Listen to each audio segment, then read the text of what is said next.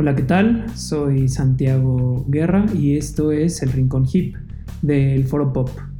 Por si no nos conocen, el Foro Pop es una página de internet de entretenimiento en donde normalmente publico reseñas de películas y series de televisión.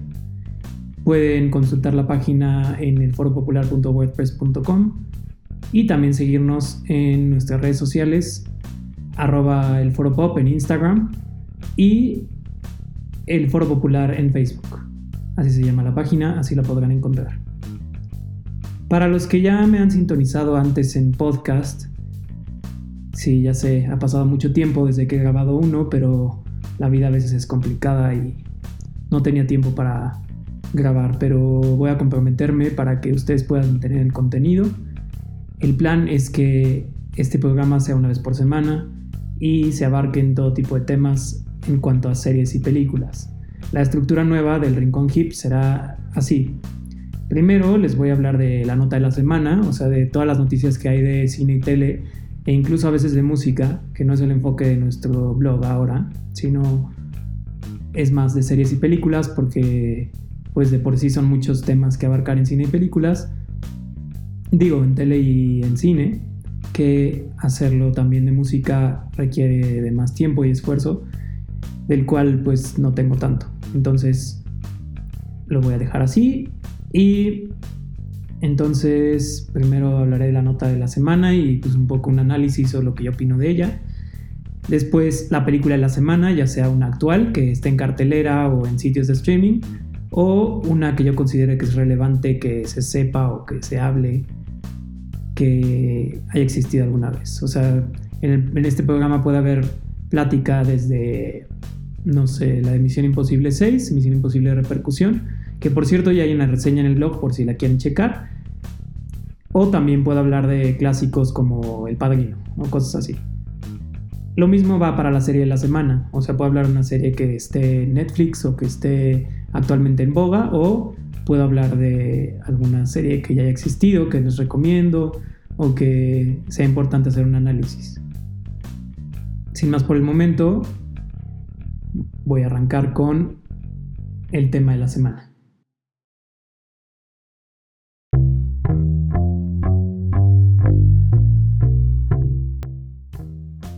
Creo que lo más relevante para esta semana, a pesar de la muerte de Aretha Franklin en cuestión de música, también es la renovación de The End of the Fucking World. The End of the Fucking World es una serie Netflix, original de Netflix, que tuvo muy buen boca en boca. Es una serie corta de 8 capítulos, creada por Jonathan Ensville y Lucy Cherniak, y está basada en la novela gráfica homónima de Charles S. Forsman, que es escritor y hizo un cómic o novela gráfica sobre esta historia que es sobre dos personajes muy peculiares que se llaman Lisa y James. James es una especie de psicópata, para los que no han visto la serie, que pues mata animales, pero quiere experimentar y matar a su primer humano. Y Alisa parece ser su objetivo principal, pero ella prefiere, digamos que ella no se da cuenta de esto y Ben James a un buen amigo con el cual podría escapar de su vida monótona. Y estos personajes son muy peculiares y diferentes a lo que normalmente vemos. También eh, la serie tiene un estilo visual muy particular. Creo que hace muy buen uso de los colores, ya sea para ejemplificar una escena, hacerla sentir más vibrante o para meternos en la atmósfera de la serie. En general tiene como una tonalidad un poco apagada, pero que de todas maneras logra ser colorida y llamativa. Y también eh, creo que tiene un guion muy bueno porque los personajes están muy bien trazados y delineados, tienen un arco muy bien establecido, se revela poco a poco no solamente las cosas de la trama, sino también lo que los personajes viven y por qué son como son, que eso me parece una exploración psicológica e interesante.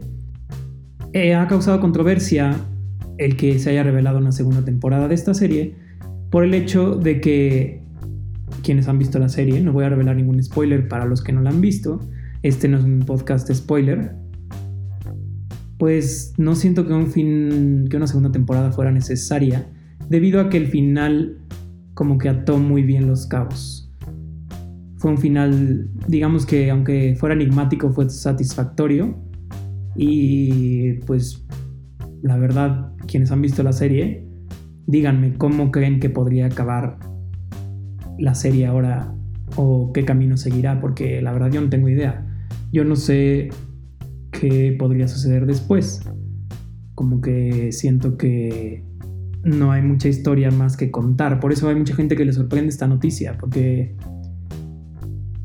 pues la serie fue hecha para hacer una temporada, está basado en un libro y si vemos un caso similar de lo que ha hecho Netflix, 13 Reasons Why, que también tenía una estructura muy bien definida, 13 capítulos por las 13 cintas, del suicidio de Hannah Baker, para quien no ha visto la serie, pues digamos que la primera temporada fue buena porque seguía una estructura muy particular y seguía, pues, tenía las bases bien sentadas en un libro. Y después Netflix decidió, claro, porque es una empresa y necesita generar ingresos y quiere crecer, hizo una segunda temporada que ya fue más idea de los escritores de la serie que de el autor Jay Asher. Y pues en general para mí la segunda temporada, los pocos capítulos que vi, la verdad es que no funcionaron. Cayeron demasiado en el melodrama, como que se, sentía que alargaban mucho una historia. Porque a pesar de que el final de la primera temporada sí daba para contar más cosas, pienso que alargaron muchas cosas demasiado. Y bueno, esto nada más viendo dos o tres capítulos de la serie lo pude intuir y preferí dejarla la segunda temporada. Si esto ocurre con The End of the Fucking World, puede como menospreciarla o desprestigiarla. Y eso no está bien ni para la empresa de Netflix ni para el legado que dejó The End of the Fucking World, que a mi opinión es una de las series destacadas de este año, 2018 quiero decir. Y pues bueno, no debería de ser así. Debería de establecerse como una primera temporada y dejar que la gente la descubra, la que no la ha hecho, que la vea, que la experimente como es debido y ojalá tengan una buena historia que contar para la segunda temporada para que la serie mantenga su calidad y mantenga sobre todo la esencia, porque eso también puede pasar, o sea que a lo mejor la historia está buena y todo, pero que los personajes ya no se sientan Alisa y James, sino que se sientan otras dos personas diferentes. Y eso no estaría bien, porque son protagonistas muy bien construidos y solidificados y debería de mantenerse así. Y pues también si vemos otro ejemplo de Netflix, de cómo ha continuado hasta ahora, ha hecho más una especie de método extraño que es cantidad sobre calidad. O sea, ya Netflix cada vez produce más y más y más contenido y antes lo que era un sello de garantía, como lo es HBO, básicamente ahora, se ha convertido más en un producto de masas, en el blockbuster nuevo. Por ejemplo, antes tenías eh, House of Cards y Orange is the New Black y sabías que las dos eran buenas y que valían la pena. Ahora, además de esas series, tienes muchas más, como digo, no la he visto, pero es lo que he escuchado que, por ejemplo, Everything Sucks pues no fue tan buena o muchas series que de repente te enteras que ya tienen el sello de Netflix o sea, como que ya están apostando más por crear y crear y crear y crear contenido en lugar de enfocarse en poco contenido y, que, y asegurarse de que sea muy bueno. Y entiendo desde una perspectiva de negocio eso porque mucha gente como yo se puede picar con las series y a pesar de que no estén excelentes, tengan partes buenas y o sea, que te continúen enganchando con las series a pesar de que no sean contenido excelente. Y eso pues habla de la era moderna en la que vivimos, en donde consumimos todo muy rápido y todo lo queremos en la boca y pues tal vez no sea tan bueno. Y este es uno de los efectos que, que sucede, que Netflix ve el éxito en una serie y decide explotarlo y sacarle todo el jugo posible. También se habla o sea, de esta serie y de 13 Reasons Why que confirmaron una tercera temporada, que yo sinceramente no tengo ganas de sintonizar.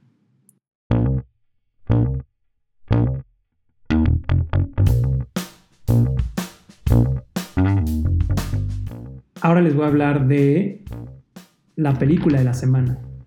Hablando de Netflix, esta es una película que sacó Netflix como su propuesta de aumentar su cantidad de películas originales. Eh, la primera destacada fue Beast of No Nation. Todavía no he visto esa película, pero ha recibido muy buena respuesta de la crítica hasta ahora. Y pues bueno, viene esta película que se llama De tal padre, que es dirigida y escrita por Lauren Miller Rogan, que tiene experiencia como guionista, tal vez no muy destacada según la crítica, pero tiene alguna experiencia como guionista y como actriz, y ahora ha decidido hacer su ópera prima en dirección. En esta película que habla sobre una mujer que es adicta al trabajo y que quiere una promoción en su oficina, pero que digamos que por las circunstancias y por una borrachera enorme, acaba en un crucero, que por supuesto no tiene señal, como para que ella pueda seguir trabajando o no señal en todos lados, con su padre que la abandonó cuando era chica y reaparece el día de su boda. Por cierto, la boda no ocurre.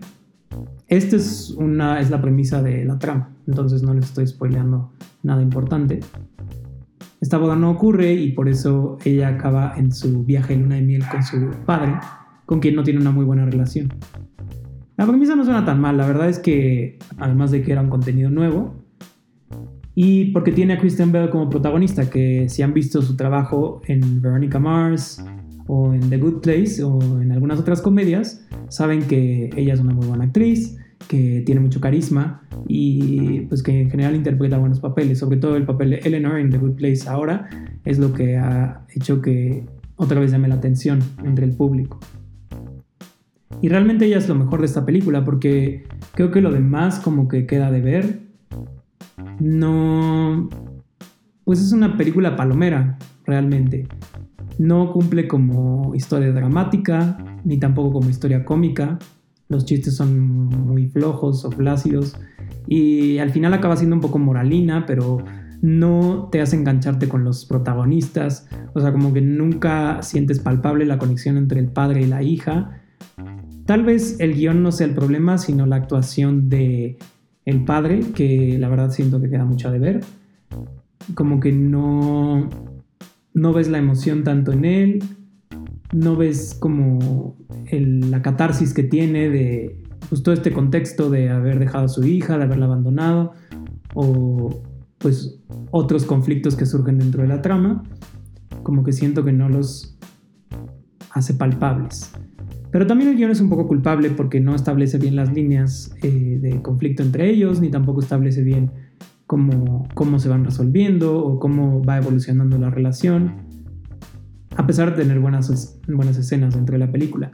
Hay situaciones de conflicto que sí funcionan y que sí, digamos que hacen que avance la relación, pero no es suficiente, como que no, no se ven estos momentos donde haya un cambio en los personajes, o sea, como que de repente los giros o los arcos de personaje, los saltos que dan de repente se sienten muy grandes, no se ven como justificados y también por otro lado, los personajes secundarios como que no aportan tanto, porque la labor de un personaje secundario es que apoyen el viaje de los primarios y los hagan crecer y también ellos tengan sus propios arcos y tengan que crecer bajo ellos, ¿no? Y en realidad, pues los personajes son como muy poco útiles, o sea, se usan para a veces risas, o para meter a los protagonistas en situaciones incómodas. Pero en realidad no se ve tanto su uso como personajes ni como seres multidimensionales. Que eso pasa un poco con el padre.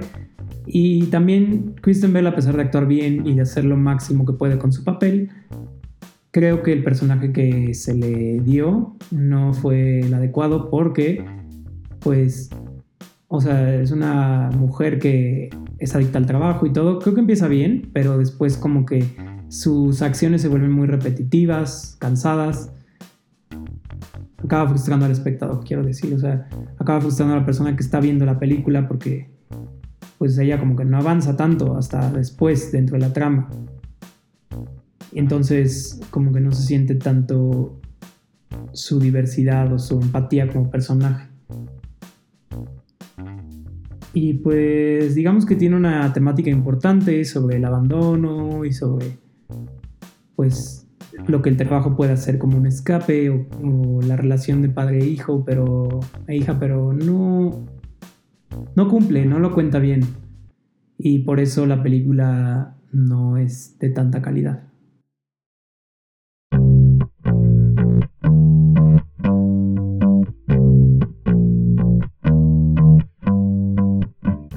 Ahora voy a hablar de la serie de Desencanto. Una serie que también es de Netflix, que fue muy anticipada. Y porque el creador es Matt Groening, que es famoso por sus dos series emblemáticas, Los Simpson, que ya llevan bastantes temporadas al aire y ha sido de las series que más ha durado en televisión en toda la historia. Y parece que continúa hasta estos momentos y de Futurama, que también es una comedia que promete que da mucho, que otorga mucho. Y digamos que Desencanto, que es esta serie de Netflix en un mundo medieval, explora otra faceta de Matt Groening, porque eh, pues se ve lo que hace bien y se ve lo que ahora ya no sabe hacer tan bien. Construye muy bien el mundo que ocurre en esta serie, que es un mundo medieval que hace burla como a Game of Thrones o a Lord of the Rings, todas estas sagas medievales.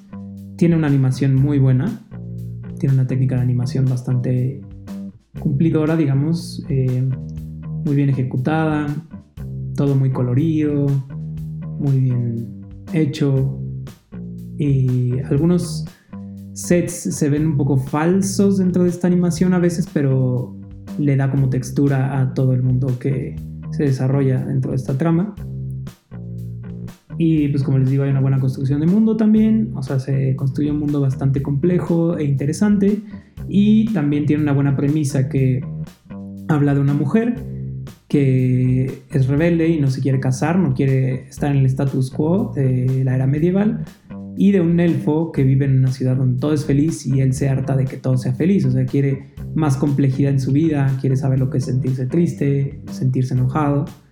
Y entre ellos dos hay un demonio que es un ser, por supuesto, maligno, que es acompañante de la protagonista y que quiere hacer que ella cometa cosas malas, que se vuelva una persona mala. Entonces, digamos que la serie explora temas interesantes, como lo es eh, la libertad, la felicidad, digamos que el libre albedrío, la libre voluntad, o sea, explora situaciones éticas interesantes, pero al igual que la de, de tal padre, siento que no tiene una buena ejecución como trama. O sea, no se ve que haya un hilo conductor en toda la serie, las ejecuciones de algunas escenas no me parecen las correctas. Los chistes, la verdad es que no son buenos. O sea, hay algunos que sí, pero hay otros que son muy forzados. O sea, como que parece que en el. En la junta de escritores dijeron, ah, pues hay que poner un chiste cada dos minutos. Y pues lo que se les vine a la mente, ¿no? En lugar de como meditarlo y ver qué podría causar gracia, pero que también hiciera crecer a los personajes. O sea, como que eso no se siente tanto. Como que recurren demasiado al humor negro y a veces funciona y a veces la verdad es que no mucho.